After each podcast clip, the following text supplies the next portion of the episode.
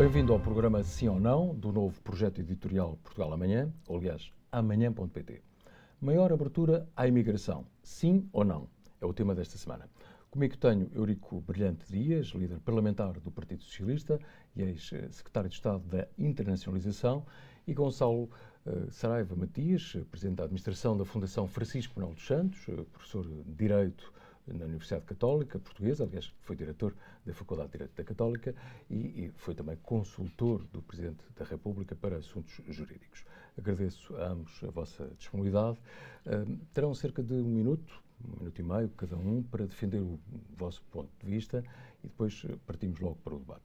Pois bem, o tema é crítico para um país cada vez mais envelhecido, com falta de mão de obra, Portugal precisa claramente de trabalhadores imigrantes e a questão está em saber se devemos ter as portas mesmo abertas, plenamente abertas, ou então ter critérios mais restritivos e claros do que os atuais.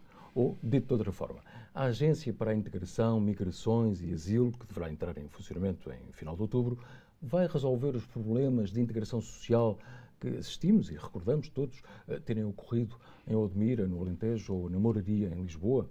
Ao mesmo tempo, a União Europeia uh, acordou num novo pacto para uh, migrações e asilo, num modelo de acordo com a Turquia e que garante que os países vizinhos podem impedir que os fluxos migratórios cheguem às fronteiras da União Europeia, ou seja, não fica assegurado um mecanismo de imigração seguro e legal.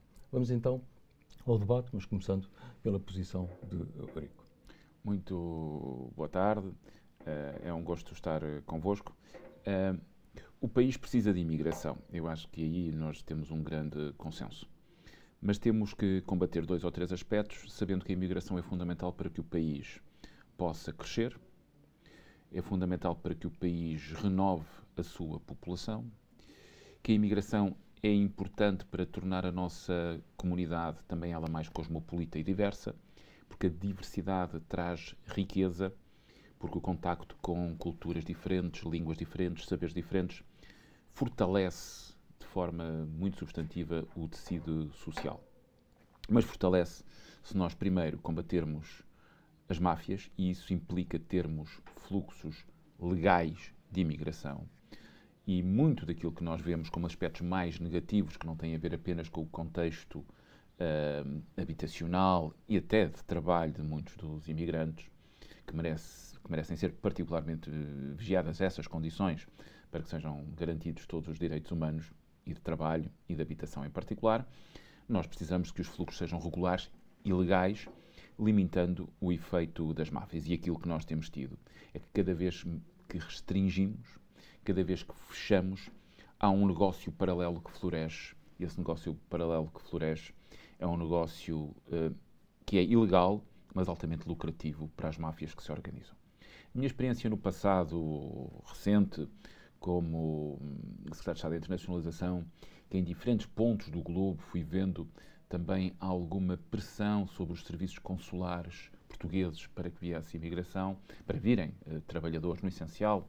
Evidentemente que o setor uh, uh, agrícola é daqueles que mais pede, mas a, a pressão muitas vezes era uma pressão ilegítima, porque ilegal, e porque as condições de acesso ao país não é que não fossem claras, tinham um quadro de restrição que permitia, muitas vezes, que de forma ilegal fosse ultrapassado de forma ilegal, gerando dependências que são dependências que são muito prejudiciais até à própria integração dos imigrantes em Portugal. O país tem uma história de, de abertura. Essa abertura é um património coletivo da comunidade, mas, acima de tudo, deixe-me falar como ex-secretário de Estado da Internacionalização. É uma abertura que vale, que contribui para a riqueza do país. Porque este país aberto, que é um país aberto ao investimento, é um país aberto uh, ao comércio, era também um país aberto ao acolhimento uh, de pessoas vindas das mais diferentes áreas do globo e essa abertura que está de mão dada com a tolerância a vários níveis, faz com que o país seja olhado a partir do exterior como um país aberto e, por isso, capaz de gerar soluções para realidades diferentes. E devo dizer que, se quiserem trocar isto por miúdos, sem prejuízo das questões, evidentemente, de direitos humanos, de direitos do trabalho. Há um elemento que é muito interessante, é esta abertura do país como país tolerante vale investimento estrangeiro no país. Vale uh, escolha até de imigrantes altamente qualificados.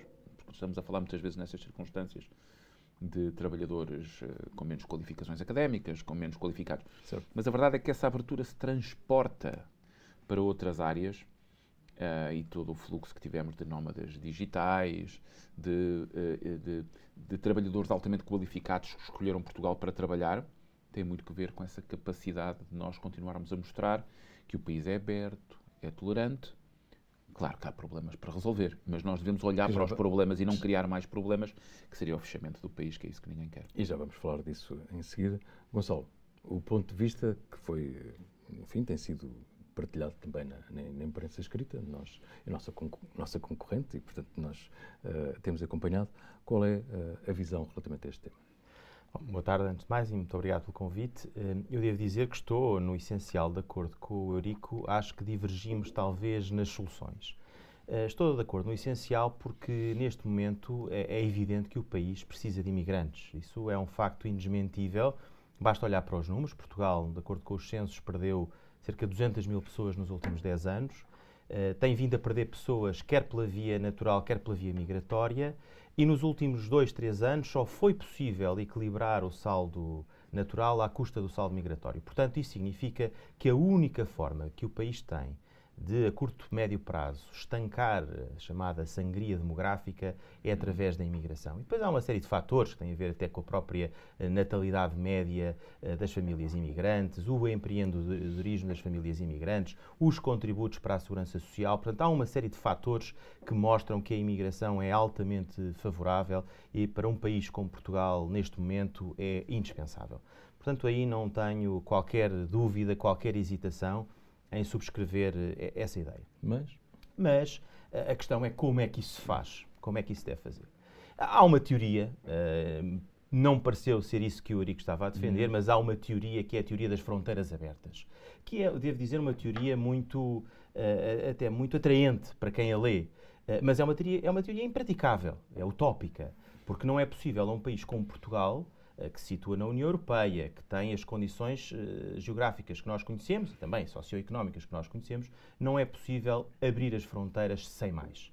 É necessário que as fronteiras sejam controladas uh, por duas razões fundamentais. Uma tem a ver com o interesse nacional e a segurança nacional, e o outro tem a ver com as condições de vida e dignidade dos próprios migrantes. Portanto, nesta uh, perspectiva de regulação das fronteiras, está também uma consideração de garantia da dignidade que nós recebemos. Não é aceitável receber pessoas sem termos condições para lhes oferecer, sem termos condições de dignidade para os receber. Infelizmente, alguns casos que nós temos visto recentemente mostram exatamente isso pessoas que foram recebidas em Portugal sem condições de dignidade e que causaram escândalo público e muito bem, porque não é aceitável Portugal receber pessoas uh, sem condições uh, para as receber. Ora, isto implica planeamento, implica uh, regulação. e eu acho que Portugal tem falhado, assim como a União Europeia, tem falhado nas condições de recepção. Vamos talvez primeiro a Portugal. Portugal tem uma entidade Serviços Estrangeiros e Fronteiras, que é fundamental para esta área, uma área que, como digo, é fundamental não apenas para garantir a dignidade dos migrantes, mas também para garantir o interesse nacional e as condições de que o Eurico falava, eh, o Serviço Estrangeiros e Fronteiras tem estado, na prática, bloqueado nos últimos dois anos. Com o próprio Serviço Estrangeiros e Fronteiras reconheceu que tinha 300 mil processos uh, pendentes. Uh, claro que houve uma parte mas, disso. Mas agora teremos a Agência para a Integração, Migrações e Asilo Uh, o tema é, recebe parte das funções do, do, do CEF e do uhum. Alto Comissariado para as Migrações, mas, pelos vistos, não foram atribuídas algumas competências uh, para um tipo de imigração que se calhar que eu, eu, eu, estou muito à vontade para falar disso, talvez tenha sido das primeiras pessoas em Portugal a defender a criação de uma agência. Eu acho que era fundamental a criação de uma agência em Portugal. Agora, a criação de uma agência não pode ser só uma mudança de nome.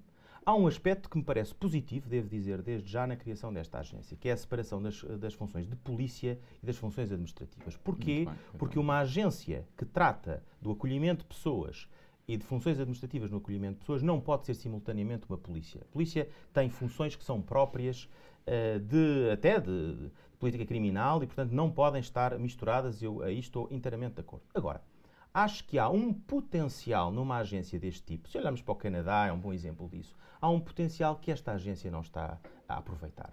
Por exemplo, o potencial de atração de talento. Existe hoje no mundo uma corrida pelo talento. O talento é um bem escasso.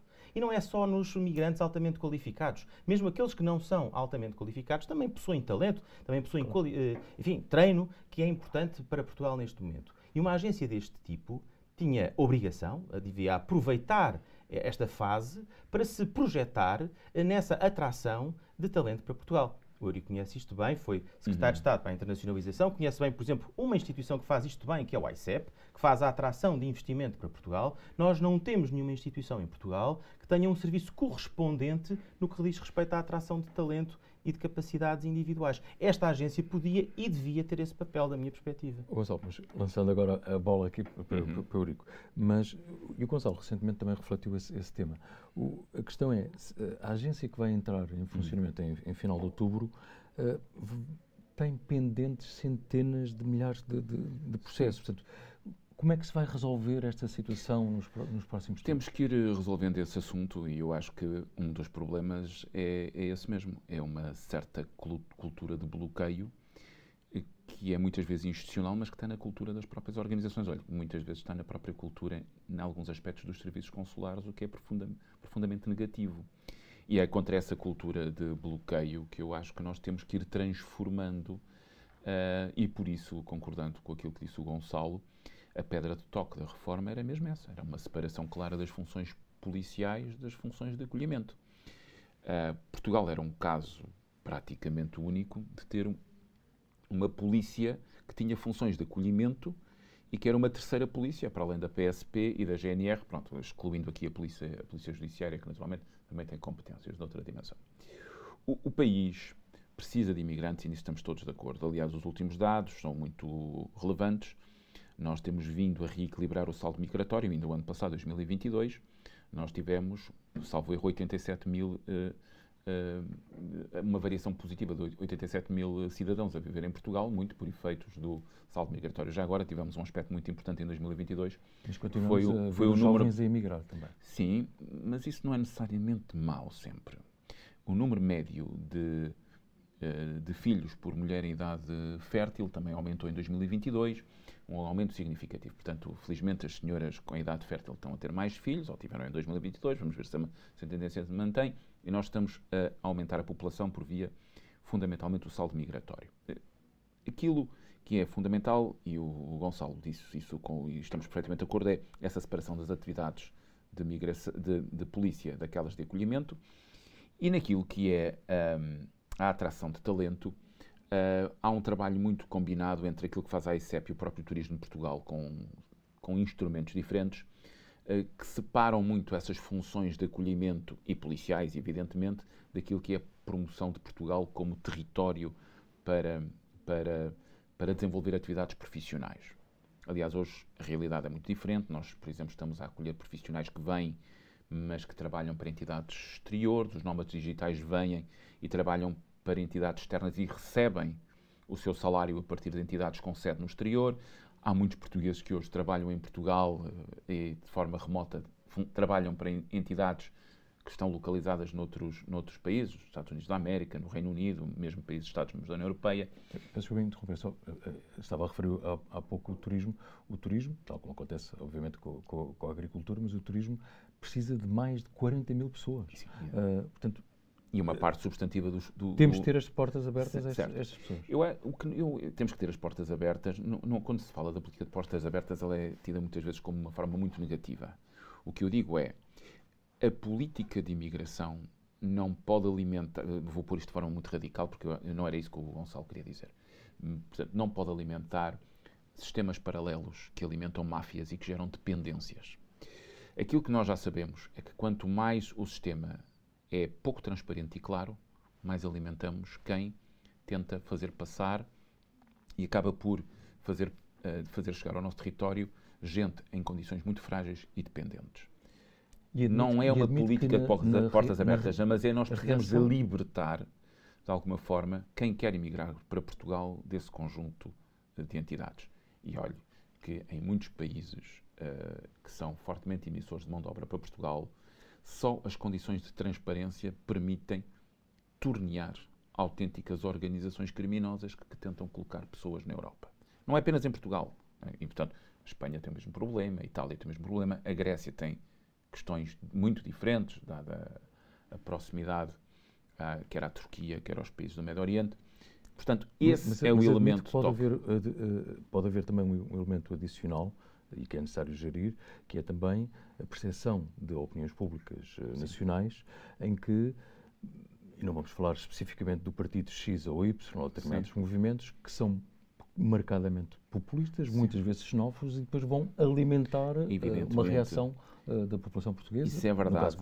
E por isso é preciso, Como é, que ir, é preciso ir desmontando esses, esses argumentos, que muitas vezes são intolerantes. Uh, é normal o ser humano tem alguma aversão ao que não conhece e que é estranho, e é preciso construir uma cultura de acolhimento e de tolerância. E muitas vezes esses partidos políticos, essas organizações procuram semear a intolerância a partir do desconhecimento. Eh, e é preciso dizer, como já temos dito, por exemplo, no Parlamento, o enorme contributo que os imigrantes dão para o nosso sistema de segurança social, que vai muito para além dos benefícios que recebem. Mas eu gostava de centrar outra vez a questão eh, nesta ideia. Eu há pouco disse que a imigração de portugueses para o exterior não era necessariamente negativa. Claro que é péssimo um português que sai por necessidade. Um português que diz que quer sair porque o país não lhe oferece as condições de desenvolvimento da sua vida pessoal, familiar e profissional no seu território. Isso é sair obrigado, entre aspas, é péssimo.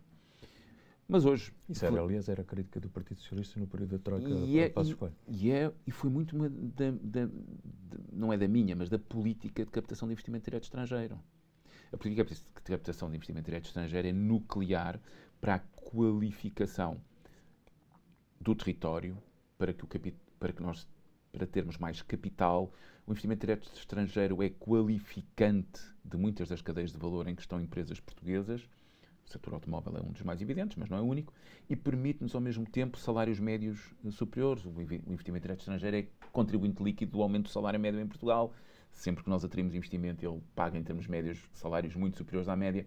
E, portanto, é muito importante ligar esta política à retenção de talento e à atração de talento. O, o Gonçalo Matias também uh, recentemente defendeu três medidas a propósito da questão da agência. Ou a agência, neste momento, pode, ou em outubro, ou no final de outubro, pode não conseguir, face àquilo que já, já, falámos, pode não conseguir resolver o problema. Quais é são as três medidas que. Não, elas estão muito relacionadas com isto. Eu acho que aí nós talvez tenhamos alguma divergência, não no essencial, como já se viu, uh, mas tem muito a ver com isto. Tentando ser concreto, há pessoas, muitas pessoas, milhares de pessoas, que estão há dois anos à espera de serem entrevistados pelo Serviço de Estrangeiros e Fronteiras, ter uma entrevista. Isso causou uh, enormes dificuldades ao nosso sistema causa uma má imagem externa ao país, incluindo uh, em futuros potenciais imigrantes que podem não vir para Portugal porque receiam uh, enfrentar um sistema deste tipo.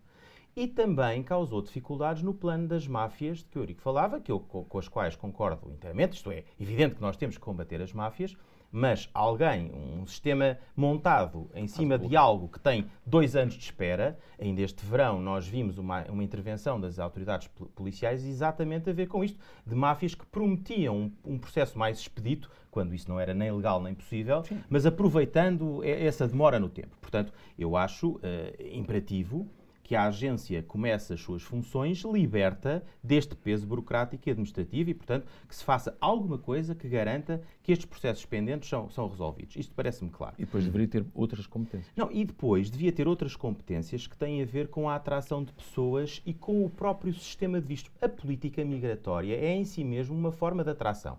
Volto a dar, ainda há pouco falei do exemplo do Canadá. O Canadá desenvolveu uma das políticas mais sofisticadas no mundo porque tinha a concorrência dos Estados Unidos. Com, com um monstro, no sentido positivo, eh, de capacidade económica e de atração, como os Estados Unidos, um país que, apesar de tudo, é uma economia sofisticada, mas mais fraca, teve que se desenvolver e teve que atrair. E Portugal está, nesse aspecto, na União Europeia, portanto, tem que tirar partido das suas valências para conseguir atrair uhum. esse talento. Uh, valências eh, que todos reconhecemos, a tranquilidade de vida, a segurança, o clima, uh, todos esses aspectos que são inquestionáveis, mas depois não pode ao mesmo tempo dar um sinal negativo de uma, de uma política migratória burocrática, demorada uh, e não compatível com os, com os novos uhum. tempos. E nesse aspecto, a minha proposta é uma política migratória uh, célere, rápida, transparente. Uhum. Portanto, isso estamos totalmente uhum. de acordo. Mas transparente significa, por exemplo, também para ser concreto, quando houve esta necessidade de trabalhadores no turismo e na agricultura, Uh, houve uma abertura da nossa lei da imigração, ao longo do último ano isso aconteceu, Verdade. quer com a, o visto para a procura de trabalho, quer com a abertura no quadro da CPLP. Eu não estou contra uh, tudo isso, mas é necessário que estas aberturas se façam com uh, capacidade de triagem, com capacidade de seleção, por exemplo, um sistema de pontos que permitisse saber quais são as competências daquelas pessoas que vêm. Porque o risco, com uma abertura descontrolada, eh, e aqui, uhum. Eh, no fundo, o que eu estou a dizer não é o fechamento, uhum. é uma abertura que é feita de forma uh, muito cuidadosa para garantir precisamente os direitos humanos de quem nos procura, para garantir que essas pessoas, quando chegam a Portugal, têm todas as condições e nós sabemos quem, quem são, em que condições uhum. vêm, que qualificações possuem e que uh, recepção vão ter no nosso mercado de trabalho. Porque o contrário nós estamos, Eurico, a contribuir para essas máfias, porque estamos, no fundo, a alimentar um discurso que vende um Eldorado que não existe. Que Concorda vende com uma... sistema de pontos, Eurico? O sistema de pontos não sei, mas eu uh, acho que paradoxalmente o, o Gonçalo acabou por me dar razão. Porque, vamos ver, uh, aquilo que disse é absolutamente certo, e nisso estamos completamente de acordo, que é o... Uh, nós não podemos ter um sistema em que temos pessoas que esperam dois anos por uma entrevista. Isso estamos todos de acordo. Grande, e um sistema burocrático, cujos procedimentos são pouco perceptíveis, que não é apenas para os imigrantes, mas às vezes é para as próprias entidades empregadoras que têm dificuldade de relacionamento com o CEF. E eu devo dizer que a minha experiência mais de acompanhamento de empresas, quantas vezes tive uh, empresários, empresas de todas as dimensões, pequenas, médias, enormes, à, à escala do mercado português, a dizerem o CEF não responde e, portanto, aí nós... Mas porquê que estas situações ocorrem uh, já há tanto porque tempo? É, uh, porque os recursos não são ilimitados e porque, para quem conhece o sistema de vistos, eu não me quero alongar, mas nós temos os vistos Schengen, que têm umas determinadas características, temos vistos nacionais. E depois, dentro dos vistos nacionais, temos uma panóplia de vistos. Uh, nos vistos Schengen, por exemplo, o CEF não intervém, okay? não, não é visto, são, são curta duração, até 90 dias. É? Os vistos nacionais, não. Os vistos nacionais têm intervenção do CEF. E, portanto, quando eu digo paradoxalmente o meu acordo, porquê? Porque eu acho que o governo agiu bem e avançou bem. Ou seja, separou as funções policiais das funções de acolhimento, lançou um acordo de mobilidade com a CPLP que é muito importante, mas que no quadro, mais uma vez estamos no quadro de vistos nacionais, porque não podem ser nos quadros de vistos Schengen, porque esses, o perímetro de intervenção é outro, está no quadro da União. Sistemas de informação, tecnologias de informação e comunicação, precisamos de mais trabalhadores. A indústria portuguesa, fortemente exportadora, já agora, eh, uma das coisas que me orgulho é de poder ter sido, um, com o meu grão de areia, um contribuinte para que as exportações portuguesas pesem mais de 50% no produto interno bruto. À nossa dimensão foi o que fizemos, com o trabalho extraordinário da ICEP, uh, sempre, dos consulados e das, das, embaixadas espalhadas pelo e país. E das empresas. E das empresas, claro, né? são elas o núcleo essencial. Mas há muitas empresas que precisam de mais gente. Sim. E, portanto, nós temos esse... Quando eu digo que eh, montamos um sistema que tem que ir respondendo, separar a área policial do acolhimento, tornar mais simples os vistos. Onde é que nós temos que responder com mais eficácia? E aí estou perfeitamente de acordo. É, até porque o mercado, uh, nele confio também nestes aspectos, o mercado acaba por fazer ajustamentos. Eu sei que ele acaba por expulsar se a, se a oferta for excessiva em relação à procura. E acabam, as pessoas acabam por procurar outras soluções. Nós temos mesmo de acabar. Agora, o mercado uh, vai resolver o problema? Não, o mercado, Sozinho não. O mercado não vai resolver Sozinho o problema. Sozinho não, até porque eu sou socialista, social-democrata. não me diga isso, não me, ponha, não me ponha a dizer isso. Pá. Não, não, até porque nós aqui estamos a falar de uma ação fundamental do Estado, que é a ação reguladora. O claro. Estado não se pode demitir da sua função reguladora. Não, isso, eu, não, eu não resolvo todos os problemas, mas também resolve problemas. isso é mau. Agora, eu acho é que o Estado deve regular regulando bem. E aqui nem sempre tem regulado bem. Nem sempre, é um facto. Muito obrigado. Muito é, ditadura do tempo é terrível. Muito obrigado pela vossa presença. Uh, agradeço muito obrigado, aos nossos obrigado, convidados. Obrigado. Uh, Gonçalo Saraiva Matias, uh, Eurico Brilhante Dias. na próxima semana teremos aqui novo confronto de ideias já percebeu, sobre temas que vão além da espuma dos dias. Pode seguir-nos em amanhã.pt, no site do Sol, na Euronews e nas redes sociais. Obrigado e boa semana.